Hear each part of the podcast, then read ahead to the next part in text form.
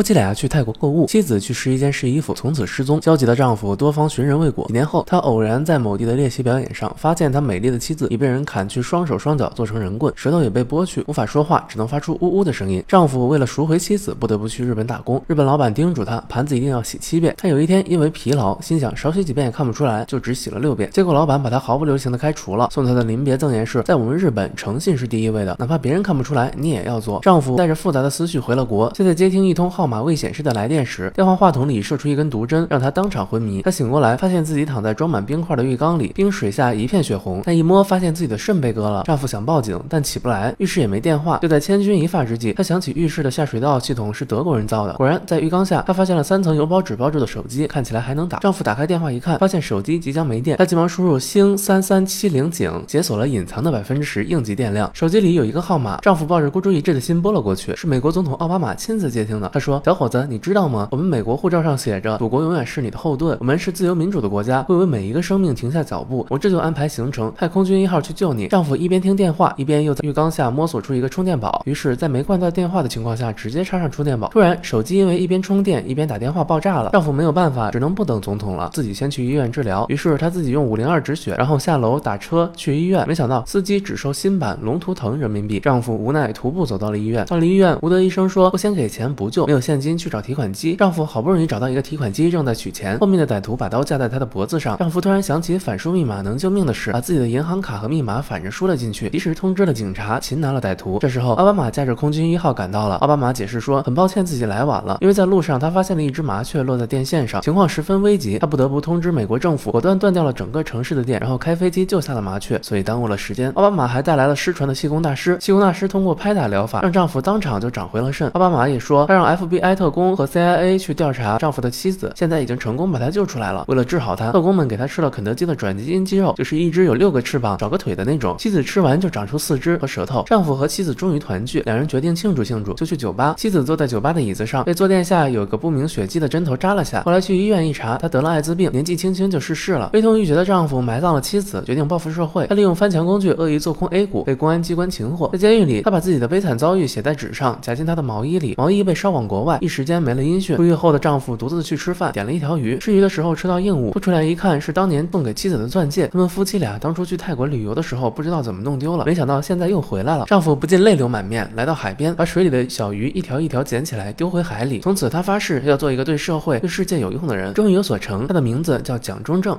后来哪怕经济疲软、民生凋敝、政局动荡的时刻，他依然不放弃每一寸领土。他指挥中国海军最辉煌的一次胜利，震惊世界的九三幺大海战。四十多年过去了，这个。段历史却被无情尘封，而他在监狱里织的毛衣被销往美国，最终被一个美国人买到了。美国人拿到了纸条，终于在四十年后的今天，把故事拍成短片放到 YouTube 上。中国人看到后纷纷翻墙点赞，这个视频也成了世界上点击率最高的视频。我和日本人打了赌，那篇文章只要转发两百万条，日本人就不再向中国输送日货；只要一年没有中国人购买货，日本的经济结构就会彻底瓦解。另外，今天刚好是马化腾生日，转播此条音频，再看看你的 QQ 头像。